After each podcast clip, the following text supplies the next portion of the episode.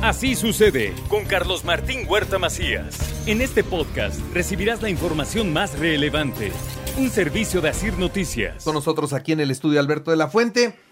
Alberto de la Fuente, una persona que hace algún tiempo sufrió un secuestro. Y, platiqué con él hace ya tiempo, subí una entrevista a mi cuenta, a mi canal de YouTube el 1 de noviembre del año pasado, del 2022, y ahí nos contó mucho de su, de su momento o de sus momentos en el secuestro. Y bueno, hoy está aquí con nosotros en el radio para poder platicar del el tema. Y te agradezco mucho, mi querido Alberto, que hayas aceptado venir hoy al radio a platicar del tema. ¿Cómo estás? Bien, bien. No, pues te agradezco a ti el tiempo y nuevamente pues, el estar interesado en, mi historia que finalmente ahora ya se convirtió en un libro. ¿Te acuerdas en, ese momento que tú me hiciste la entrevista de Saboreando?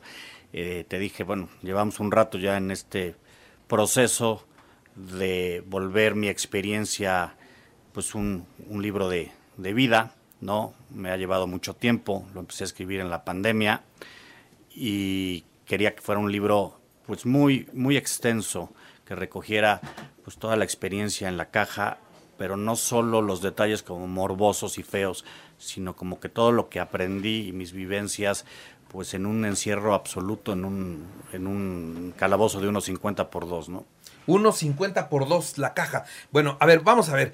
Precisamente invité a Alberto para platicar hoy aquí con nosotros en el programa a raíz de que ya tiene un libro, lo presentó en España y bueno, en este libro que, que ya podemos, podemos adquirir todos, eh, vamos a ver qué es lo que cuenta. Entonces, no tengo el tiempo que yo quisiera porque con él me podría pasar platicando del caso un par de horas, pero sin problema como lo hicimos en esa ocasión. Y yo ahorita les voy a compartir también esa entrevista por si la quieren ver con más detalle, porque en esa ocasión nos tardamos por ahí de una hora y media de entrevista y vale, vale mucho la pena.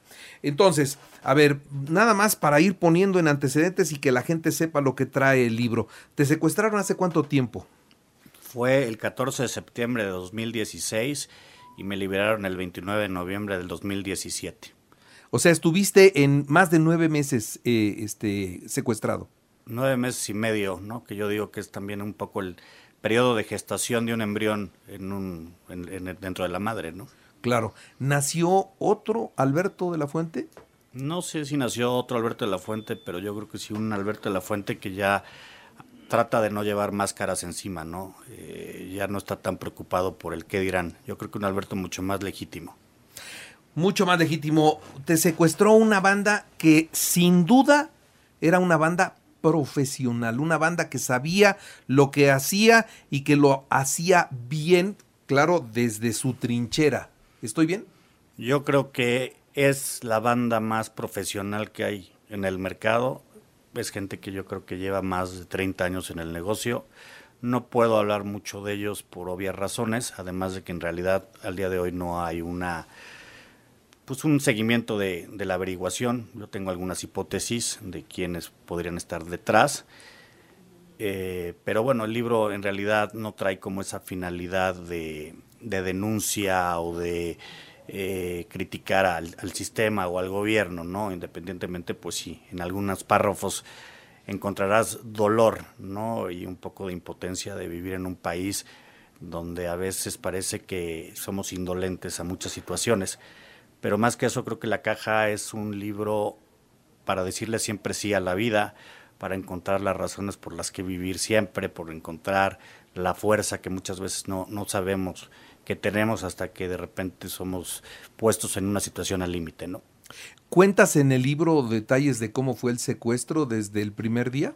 Sí, la caja básicamente es una crónica de los 290 días que estuve encerrado.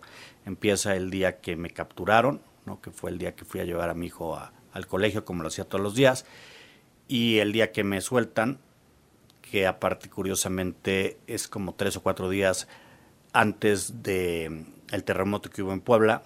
Entonces, como bien lo digo en el, en el libro, eh, con el terremoto se olvida de manera instantánea mi, historia. Digo, y no, no minimizo porque fue una cosa muy seria, pero le quita todo foco, ¿no? Entonces, este, pues como que ya no se vuelve a hablar de, un tema que, en principio sí dolió mucho a la ciudadanía, ¿no? Y hay un epílogo al final que habla un poquito de todo lo que ha sucedido después de la caja, ¿no? Porque yo siempre digo que un secuestro no acaba en el momento que llegas a tu hogar y vuelves a ver el refrigerador lleno y te dan unos abrazos y tienes ciertas sesiones de terapia y tal. No, no, es un proceso pues largo el volverte a adaptar yo hablo un poquito ahí de pues todo lo que yo he hecho para tratar de, lidiar y enfrentar mis, mis miedos y volverme a reinsentar en la, en la sociedad, ¿no?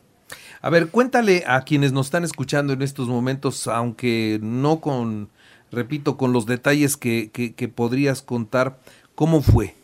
¿Cómo podemos resumir tu secuestro? El primer día fuiste a dejar a, tu hijo y este cómo sucedió eh, eh, el, el momento en el que te llevan.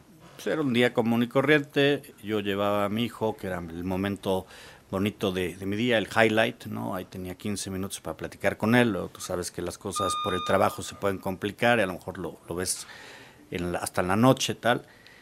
Y justo cuando lo acaba de, dejar en, el, en el kinder, a los escasos metros hay un embotellamiento, obviamente luego supe que causado por ellos, y íbamos varados a vuelta de rueda y a lo lejos, en el otro carril, en sentido contrario a mí, vi una camioneta de la policía, doble cabina, este, perdón, eh, de cabina, eh, doble cabina, batea, y en él había entre siete, ocho elementos, todos vestidos de, militares, cuestión que en ese momento no, no, no se me hizo raro, luego entendí que eran corporaciones distintas, evidentemente no los pude ver de rostro, porque tenían, pues, estaban muy cubiertos, ¿no?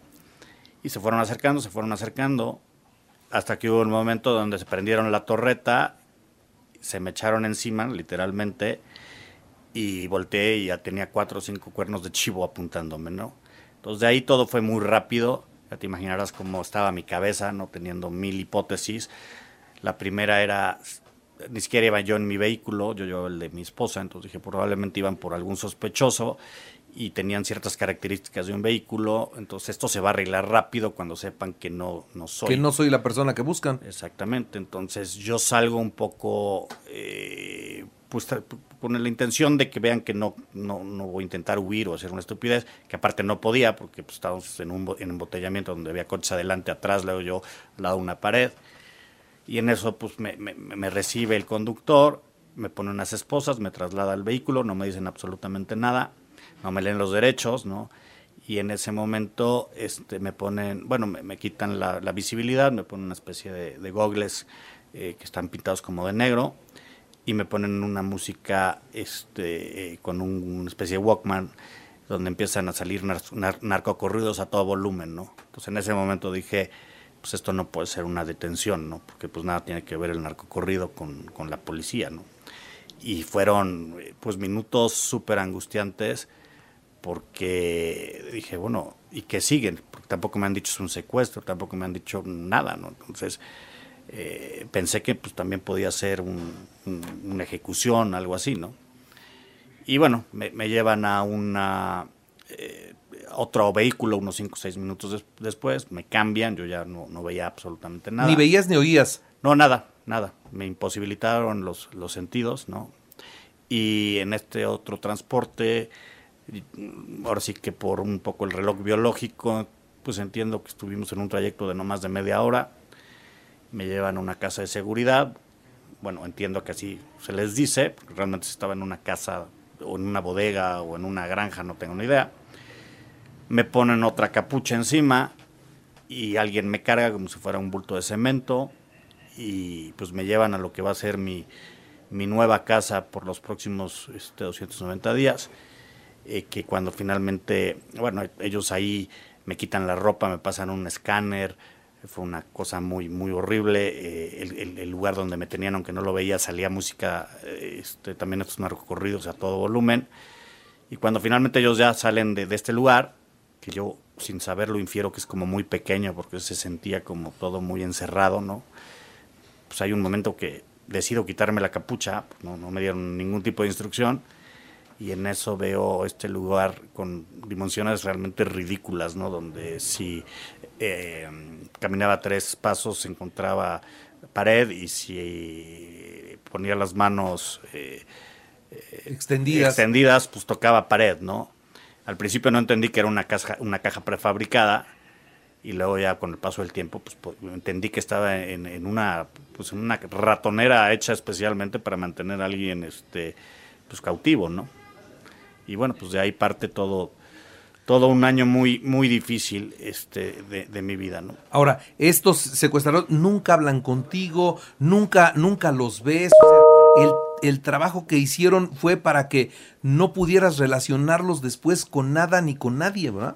No, una banda muy sofisticada que con el paso del tiempo pues llegué a la conclusión que eso era muy bueno, porque generalmente a una gente que secuestran este, está en riesgo si los llega a ver, si los llega a oír, si sabe dónde está.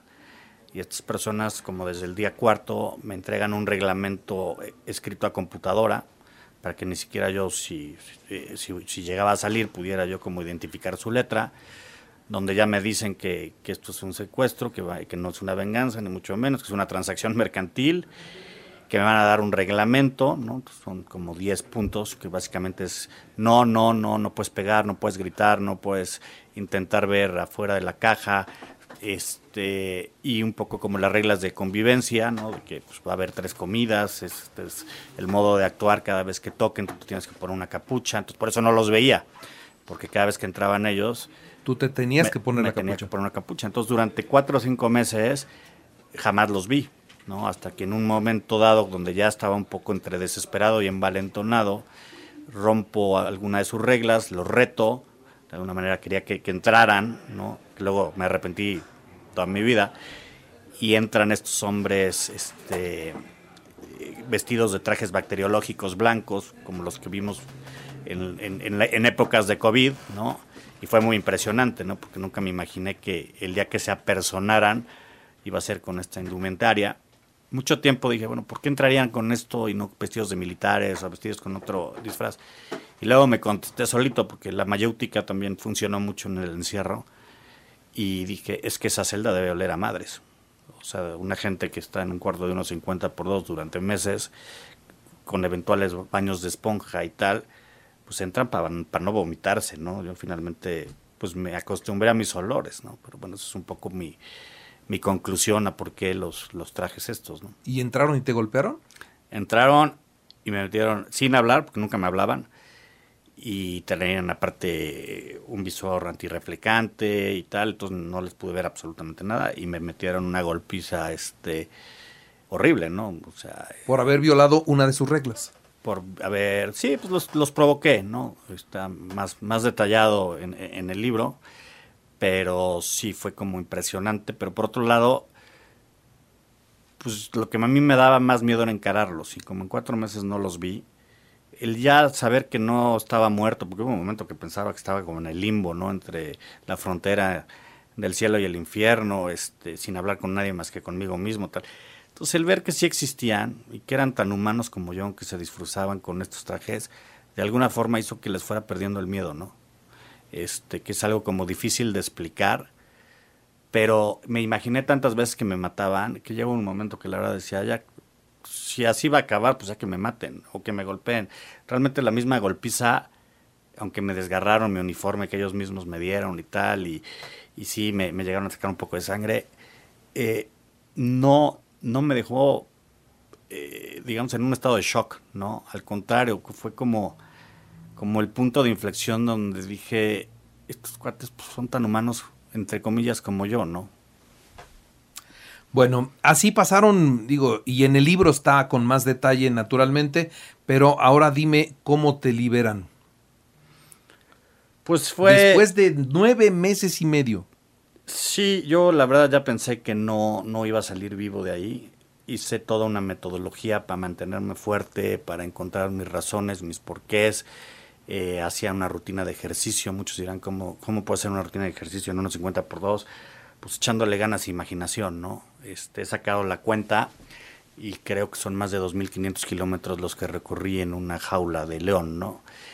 Y hubo un punto donde eh, los pocos privilegios que tenía, ¿no? Eh, como era un colchoncito, un uniforme, libros, cosas así, De pronto me quitan todo, me dejan encuerado, me quitan el colchoncito, de pasar a tres comidas pasamos a un, plato de, frijoles al día y entendí pues que ya las negociaciones seguramente habían tronado, tampoco yo tenía mucha noción de lo que pasaba afuera, yo nunca quise intervenir porque me, vi como mercancía y no quería contrapuntear lo que podía estar pasando afuera de la caja. Cuando me quitan la ropa, cuando me quitan el colchoncito, cuando me quitan eh, prácticamente todo, menos la termohielera que era mi, mi excusado, me atrevo a escribirles una carta. Yo desde muchos meses atrás decidí cortar todo vínculo con ellos y ni siquiera tratar de, cartearme o tal, porque las negociaciones están llevando afuera, entonces yo no quiero entorpecer. Pero sí les puse a ver, pues ya me quitaron ahorita esto, si ya me quitaron lo otro, pues tengan la honestidad de decir que sigue, ¿no? Yo también en ese momento, te digo, ya tenía cierta madurez de entender lo que venía. Ya estaba un poco preparado a un final horrible, ¿no? Y me contestaron con una carta computadora que ni siquiera fue inmediata, fue como tres días después de mi comunicado, porque les, les encantaba jugar con mi psique, ¿no? Con mi psicología.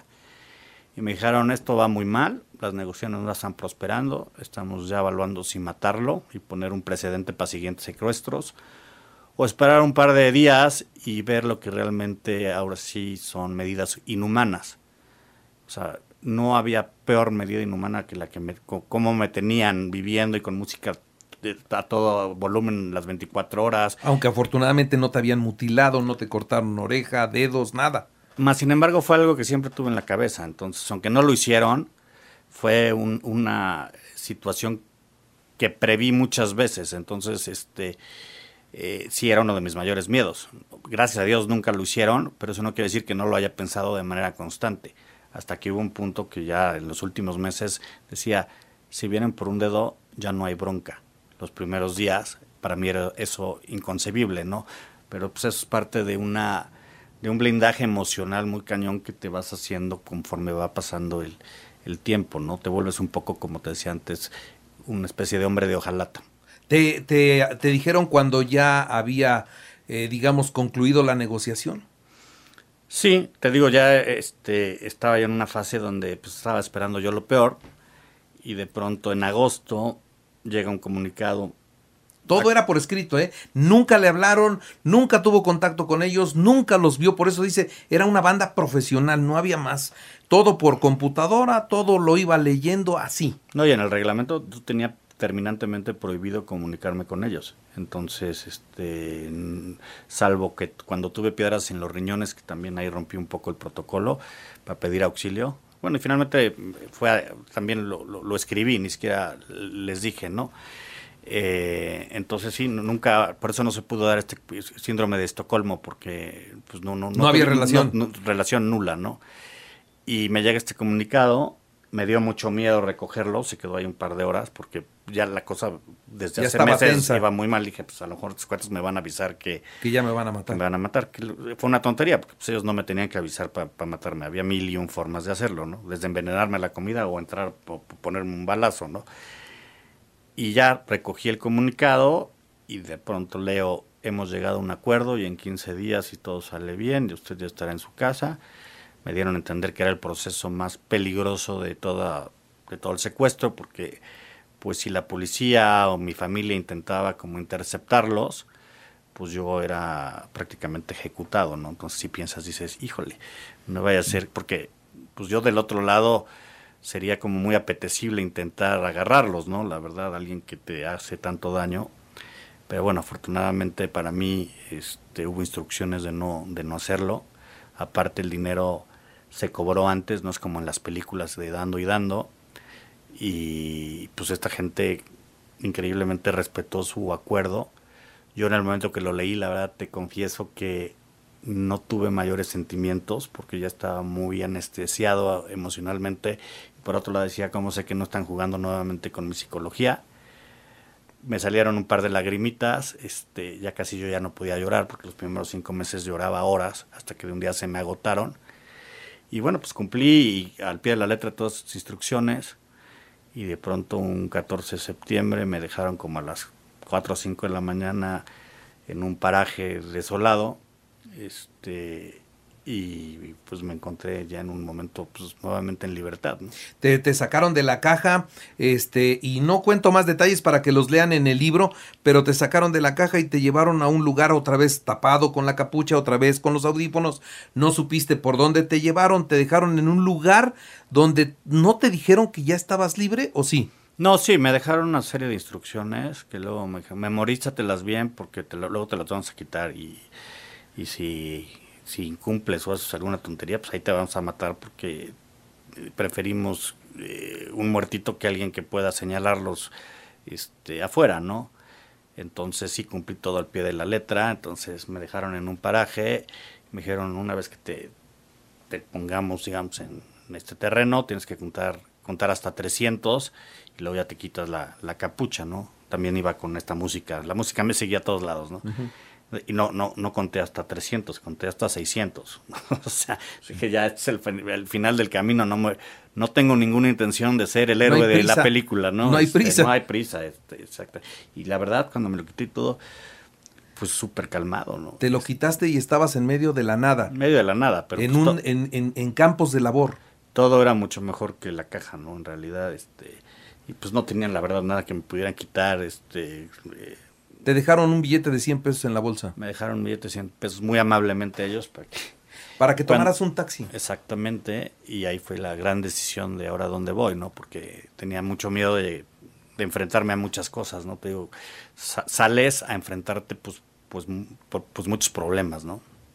No sabes cómo estaban en tu casa, en tu familia, con tu esposa, no sabías cómo estaban tus hijos, no sabías cómo estaban tus papás, si tus papás por, por su edad y por su salud estaban bien o no. O sea, todas esas dudas brincaban en tu mente. Sí, cosas que en un momento me laceraban, sobre todo los primeros meses, que luego aprendí un poco a meterlas en un cajón con llave, porque de nada servía que yo me preocupara por ellos y lo importante era que yo me preocupara por mí y quisiera toda esta rutina para mantenerme fuerte y lúcido y tal.